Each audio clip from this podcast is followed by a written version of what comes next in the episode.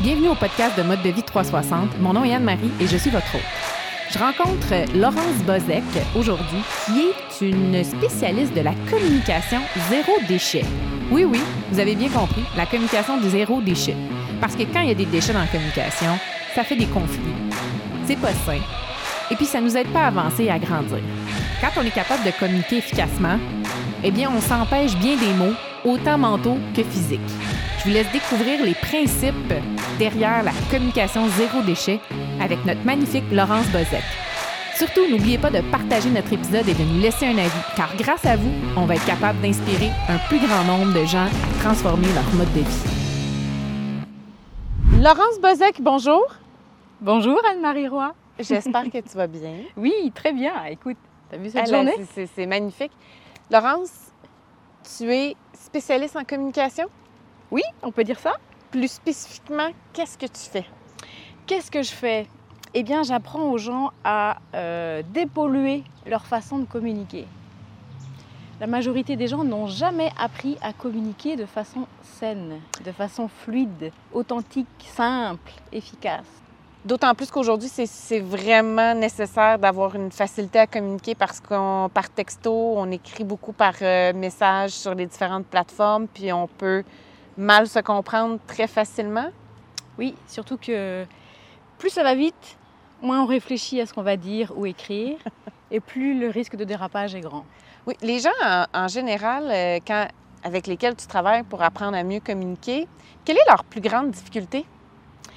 Ce que j'entends beaucoup de mes clients, c'est un, la gestion de leurs émotions. Ah. Ce que j'entends chaque fois, c'est je suis pas capable de gérer dès que ça vient me chercher. Et à ça part. C'est explosif, c'est impulsif. explosif. Donc j'ai les certains qui se décrivent des sanguins, partent au quart de tour. D'autres, ça va être euh, je suis pas capable de dire ce que je pense vraiment parce que j'ai trop peur de mal le dire, d'être maladroit, de blesser mon interlocuteur, de le vexer. Qu'est-ce qui se passe pour ces gens-là quand ils n'arrivent pas à communiquer? Pour les premiers, pour les deuxièmes, Dans les deux cas, dans les deux cas. Ben, les premiers, euh, ça explose. Donc euh, ça peut faire des dégâts. Euh, Il y a ces fameux coups de sang qu'on regrette, là, comme on dit. Ouais. Euh, ils s'en veulent beaucoup de comment c'est sorti. Il y a ceux aussi, dans, dans certains cas, qui euh, vont être euh, assez confortables dans un certain contexte. Par exemple, dans, le, dans une réunion d'affaires, ils vont être confortables et ils vont savoir gérer leurs émotions. Ils se rendent compte qu'ils ont une réunion de famille où là, le- les liens euh, sentimentaux et, sont bien plus forts et là, ça part. Ou beaucoup de... Par exemple, j'ai des hommes qui me disent, je ne sais pas comment gérer quand on a une réunion de famille, puis ça vient me chercher, puis j'ai les larmes qui coulent, puis je me sens émue, puis je ne sais pas quoi faire avec ça. Tu sais, des hommes, la cinquantaine, la soixantaine, qui sont d'une génération, ils n'ont pas appris à gérer ça. Puis un Ouais. homme, on sait bien, ça pleure pas. oui, un homme, ça pleure pas. Hein? La société a dicté ça. ça, un vrai, ça pleure pas. Ouais. Puis heureusement, la société d'aujourd'hui, elle, elle, elle prône autre chose que ça. Et ces hommes-là sont en difficulté pour euh, réintégrer ça dans leur euh, virilité. en fait. Et pour les deuxièmes, ceux qui sont plutôt euh, en mode introverti ou qui n'osent pas dire ce qu'ils pensent vraiment, mais avec une noble intention, ils vont bégayer un peu, ils vont choisir une stratégie d'évitement. Je préfère me taire plutôt que de dire tout croche Mhm. ou de faire de mal. Mais de fait, ceux-là, ils ruminent.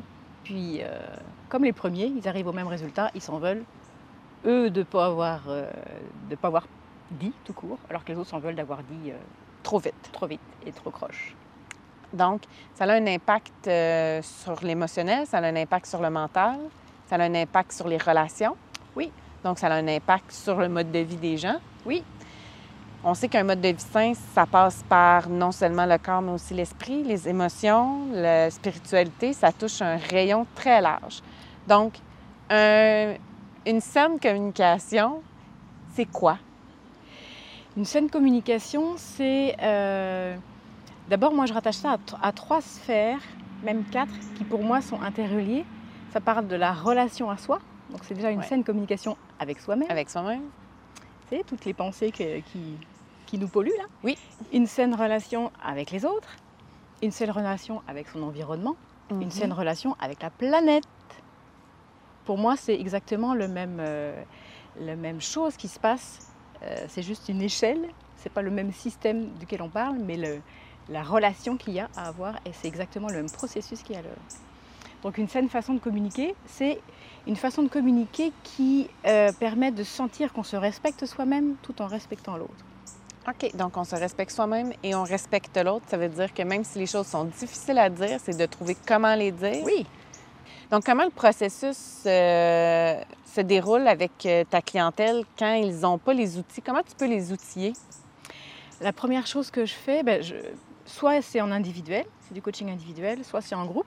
J'ai un parcours sur huit semaines qui se fait en groupe qui plaît beaucoup aussi, puisque ça permet d'échanger, puis de confronter, de se rendre compte qu'on n'est pas tout seul à vivre ça. Bien, définitivement. Hein. Donc, l'esprit de communauté, de cercle fait en sorte que c'est encore plus puissant, j'imagine? Oui. Et euh, la première chose que je fais, je travaille sur l'état d'esprit, sur le mindset. Il y a beaucoup de choses à changer là, de, de croyances. Tu sais, chacun arrive avec l'éducation qu'il a reçue, le bagage qu'il a mhm. reçu. Je t'apprends rien là-dessus. Donc il y a déjà ça à défaire là, d'ouvrir le champ des possibles. Ah ok, ça serait, c'est possible que ça fonctionne autrement. Et souvent je dis à une personne qui me dit, euh, bah moi j'arrive pas à faire telle chose, j'arrive pas à J'arrive pas à dire, j'ai un client difficile euh, au bout du, fil, du sans fil maintenant. Euh, je ne sais pas comment lui dire, je m'emporte toujours à la fin. Ce que je vais chercher, c'est comment t'aimerais dire ça à la place. Puis là, souvent les gens savent ce qu'ils aimeraient faire à la place. Et l'étape d'après, je leur dis, mais est-ce que tu connais dans ton entourage quelqu'un qui sait déjà faire ça? Ah Et là, ça éclaire, parce que c'est pas moi qui viens apporter une théorie là. Et puis souvent, ils me disent, ah mais oui, tu as raison, mais j'avais pas pensé à un tel.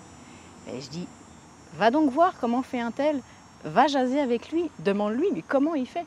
Ce qu'on appelle en, PNL aller modéliser sa stratégie. Décortique.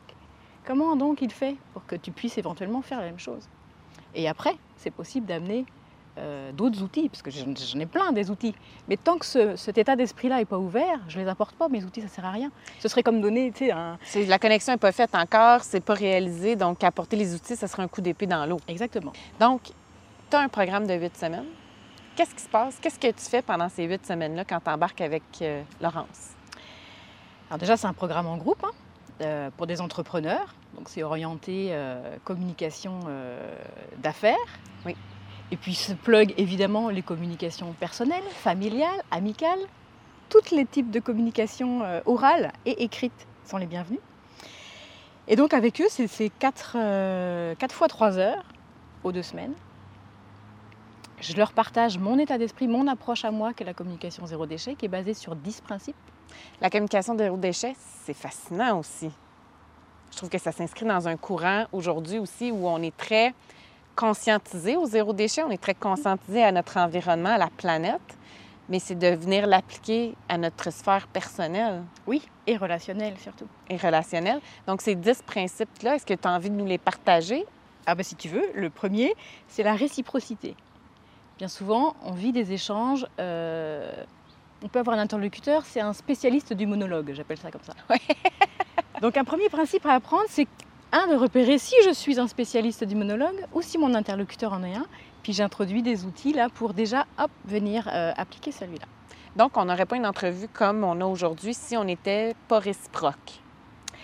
Non, par exemple, je pourrais euh, faire sans cesse que parler, puis tu me poses une question, puis j'écoute pas ta question, puis je continue sur mon fil, je, deviendrai une spécialiste du monologue. Tout à fait. Et ça fait des, bonnes capsules d'entrevues qui n'ont pas fonctionné. par la suite, on peut les retrouver. J'en ai vu quelques-unes. Donc, premier principe. Et ça, ça souvent, dès le début, ça, allume les gens. Ils, se, ils, regardent. Je, suis plutôt quel genre, moi euh, Plutôt monologuiste ou plutôt à écouter les monologuistes? Donc ça introduit un, une première, c'est la première euh, graine que je sème. Après, la deuxième graine, et c'est l'une des plus importantes, c'est le principe de co-responsabilité. Dans, un, dans n'importe quel type de relation, chaque personne participe à part égale à la nature de la relation. Ça, c'est un principe de systémique. Moi, j'ai appris quand j'ai fait des études en systémique familiale. Et là, on n'est pas, je ne parle pas de lien hiérarchique. Quand on est dans un lien hiérarchique, il y a une histoire de statut qui vient se mêler, mais dans la nature de la relation. Et donc, ça veut dire que je ne suis pas responsable de ce que je reçois, je suis responsable de ce que j'en fais. Mm-hmm. Je ne suis pas responsable de ce que je reçois, mais de ce que j'en fais. Oui. C'est un principe qui devrait être enseigné à l'école oui. dès la maternelle. Oui. tout à fait. Oui. On devrait en prendre aux enfants comment recevoir les choses qu'ils reçoivent. Puis les adultes aussi aujourd'hui, comment, qu'est-ce qu'on fait avec les situations puis les communications qui nous sont envoyées? Parce qu'après ça, c'est la seule façon de faire. Oui, mais c'est surtout que la- souvent, on... Quand, on, quand on fait sien ce principe de co-responsabilité, on arrête de se sentir victime ou de se sentir bourreau. Mhm. On évite le fameux triangle de Karpman. hein, Je ne vais pas forcément aller là-dessus aujourd'hui, mais euh, c'est un moyen simple de sortir de la victimisation. Ouais, mais c'est pas de ma faute, c'est lui. T'as vu comment il m'a parlé? Mais, Ok, il t'a parlé avec beaucoup d'agressivité, il était en colère après toi, il t'a pitché des affaires, ça n'a pas de bon sens comment il a fait ça. T'es pas forcément dans l'hypothèse où t'es pas responsable, enfin t'es t'es pas euh, l'élément déclencheur de ça. Tu reçois ça, t'en es pas responsable. Ok, t'es responsable de ce que t'en fais. Comment tu le lui reflètes? Mhm. Qu'est-ce que tu fais? Est-ce que tu es en mode réaction à ton tour? Ou tu es capable de, un, accueillir l'émotion que ça fait monter en toi, deux, de la laisser passer, puis trois, de lui en dire quelque chose dans ton Oui. Et, Et ça, en- ça s'apprend, ça. Tout à fait. Puis en- pour aller plus loin, c'est que du moment que tu changes ta façon de réagir, tu changes la dynamique. Oui. La dynamique va complètement, la personne va être déstabilisée par rapport à ta réponse si Oui. tu n'embarques pas dans la réponse attendue aussi. Tout à fait. Donc, ça risque de changer non seulement toi, ta personne, puis ça va être plus léger, sans déchets, puis ça va être plus sain, puis l'autre personne aussi aura, ce- aura la- la- la- le reflet de ça et pourra peut-être évoluer là-dedans aussi. Tout à fait. C'est fascinant. Oui, c'est une façon de, de- de passer en mode action Oui. dans le présent, plutôt qu'en mode réaction par rapport à ce qui vient de se passer. Fait que ça, c'est une autre des, des pistes que tu, euh, que tu proposes, la co-responsabilité. Oui, c'est le deuxième principe. Le troisième, c'est la présence. Communiquer, c'est quoi? Moi, j'aime souvent donner la définition de Jacques Salomé. Communiquer, il dit, c'est mettre en commun soit des différences, soit des ressemblances. Donc communiquer, c'est pas parler ou écouter, c'est un ensemble des deux. C'est mettre en commun. Et pour mettre en commun, ça demande d'être 100% dans l'instant présent de la communication. Pendant Oui. qu'on échange toutes les deux, Anne-Marie, pour avoir une communication de qualité, ça prend que toutes les deux, on soit présente à ce qui se passe. Je suis pas en train de penser à ce que j'ai fait juste avant ou le- une interaction que j'ai eue qui soir. a, ou souper de ce soir, ou ce que je vais la semaine prochaine j'ai un, un meeting important. Non, je suis 100%. Ou prévoir ma réponse. Ou prévoir ma réponse. Mais ça, c'est un autre élément. Ça, la majorité des gens écoutent pour répondre, Oui. et non pour comprendre. Ça, c'est un, c'est fascinant, ça aussi. Donc, comment être capable de répondre sans être obligé de préparer sa réponse. Donc, ça vient naturellement. Ça vient naturellement si tu es présent. Puis c'est une Ouais. histoire de présence à soi et de présence à l'autre. Il y a aussi euh, des signes euh, physiques qui peuvent in- indiquer si une personne est en mode écoute ou non. Oui. Oui. Moi, j'aime bien parler de, de, de- de proposer, quand je parle avec ma clientèle, d'écoute active. C'est ben, fais juste pencher la tête pour écouter. Là, tu es en train de jouer un tour à ton cerveau aussi. On aime ça jouer des tours à notre cerveau. Donc, c'est un principe qui est fondamental aussi. Oui, tout à fait. Le quatrième, c'est la congruence. Je ne sais pas si tu connais ce terme. La congruence, c'est la cohérence entre ce que le corps exprime et ce que les mots expriment. T'as Alors, on est directement dans le physique, là. Oui, complètement. Tu as, comme moi, sûrement euh, posé la question à une amie Hey, salut, comment ça va Puis ton ami répond Ça va super bien, merci. Je suis pas convaincue. Là, ce qui se passe dans le cerveau, puis là, tu, tu saurais mieux le dire que moi, le cerveau ne sait pas quel est le message. Donc, on souvent, on s'arrête net dans ces situations-là. Euh, le non-verbal me dit ça va pas, le verbal me dit ça va. Quel est le vrai message? Mais de là, l'importance aussi de, quand on est en télétravail, d'avoir l'écran. Oui. D'ouvrir sa vidéo pour pouvoir voir les gens pour plein de raisons. Mais c'est aussi pour instaurer la confiance parce que si ce que la personne dit puis le corps fait autre chose, on a un indice aussi que c'est pas que c'est inco- pas congruent, que c'est incohérent. Donc il n'y a pas cette congruence là entre les deux. Et la clé, c'est d'apprendre, un, à être soi-même congruent. Ouais. Par exemple, l'amie en question qui te dit que ça va alors que c'est pas vrai, si elle était congruente, elle pourrait dire écoute, ça va pas fort, mais j'ai pas envie d'en parler. Ce qui m'arrangerait, c'est que tu me poses pas de questions. Là, je suis congruente. Mais Parce que souvent, pourquoi les gens nous disent euh, oui alors que c'est non? Parce qu'ils veulent pas qu'on leur pose des questions. Et quand on, quand on est euh, face à quelqu'un qui fait preuve d'incongruence, c'est de le refléter tout simplement. Et écoute, on se connaît bien, je vois bien que tu me dis ça va, mais ton, ton, ton non-verbal me dit l'inverse. C'est quoi le vrai message? Wow. Dis-moi juste. C'est très simple, hein, mais c'est tellement puissant. Et ça l'évite. Quand on désamorce, ça l'évite. Oui, mais tu me l'as pas demandé. C'est ça. Oui, mais j'avais donc l'air de. Toutes les clés que je donne, c'est des clés en fait qui permettent d'agir à la source. Ouais. Tout de suite, avant que ça prenne des proportions énormes. Et ça, ça fait un lien avec le principe suivant qui est l'écoute. Et il ne s'agit pas d'écoute active, qui est un outil, mais qui est un principe d'écoute de quoi? Des émotions. Hmm. Toutes les émotions sont saines. Oui. Quand je dis ça à mes clients, j'ai des froncements de sourcils. Quoi? Ça va pas la tête, non? La colère, c'est pas ça. Je dis, la colère est très saine, c'est le Ouais. comportement qui peut déboucher de l'émotion, qui peut être complètement inadaptée et des fois euh, répréhensible par la loi. Ça peut aller très loin. Ah, tout à Mais l'émotion de base, elle, elle est saine. Donc l'écoute, Elle est là pour une raison. elle est là pour une raison. C'est un message et l'émotion. Et euh, si on n'écoute pas le. La clé que je donne par rapport à ça, c'est d'écouter l'émotion dès qu'elle chuchote. Mm. Si tu l'écoutes dès qu'elle chuchote, elle n'aura pas besoin de parler plus fort. Qu'est-ce qui se passe? Pourquoi il y a des conflits? Parce que personne n'a écouté l'émotion de colère, qui était d'abord une simple légère frustration, puis après, euh, c'est monté, c'est monté, c'est monté, puis Parce que combien de fois on a entendu Ah, ben oui, on s'est chicané, on s'est ostiné, on a eu un conflit pour une niaiserie. Parce que c'est juste pas écouté euh, dès le départ, à la source. Donc ça demande une grande. euh, ça fait le lien avec la présence, une grande présence à soi. Il faut être à l'écoute de soi-même, hein, de Oui. ce qui pop. Oui, puis c'est facile de ne pas s'écouter. C'est facile de ne pas s'écouter. Hmm. Tu veux que je fasse les 10 Écoute, on a fait un bon bout. Je pense qu'on peut laisser les gens découvrir euh, les autres pour leur donner un peu de. un peu de, de- curiosité. C'est ça, soyez donc curieux. Soyez curieux pour aller voir le reste. Je pense que déjà à la base, là, ceux que tu nous as nommés sont. Souvent, on, on le sait. Hein, On se dit, ben oui, c'est vrai. Mais on ne on le met pas en pratique ou du moins, on n'a pas les outils pour les mettre en pratique. Tout à fait. Puis c'est de cette façon-là. Puis j'ai vraiment envie de te demander comment ça se passe dans ta famille, la communication. C'est l'une de nos grandes forces. Il y en a beaucoup qui nous envient. Euh, Moi, je suis, je suis mariée avec l'homme de ma vie depuis 22 ans, puis je re-signe un bail de 50 ans sans problème. Wow! Félicitations. On a trois garçons, 22, 19 et 15. Donc on a eu droit à quelques phases d'adolescence, déjà du premier, du deuxième, puis le troisième est à fond dedans. Oui, tout à fait. Donc, de quoi s'amuser? De quoi s'amuser? Trois gars en plus, hein? C'est fort euh, sur la communication.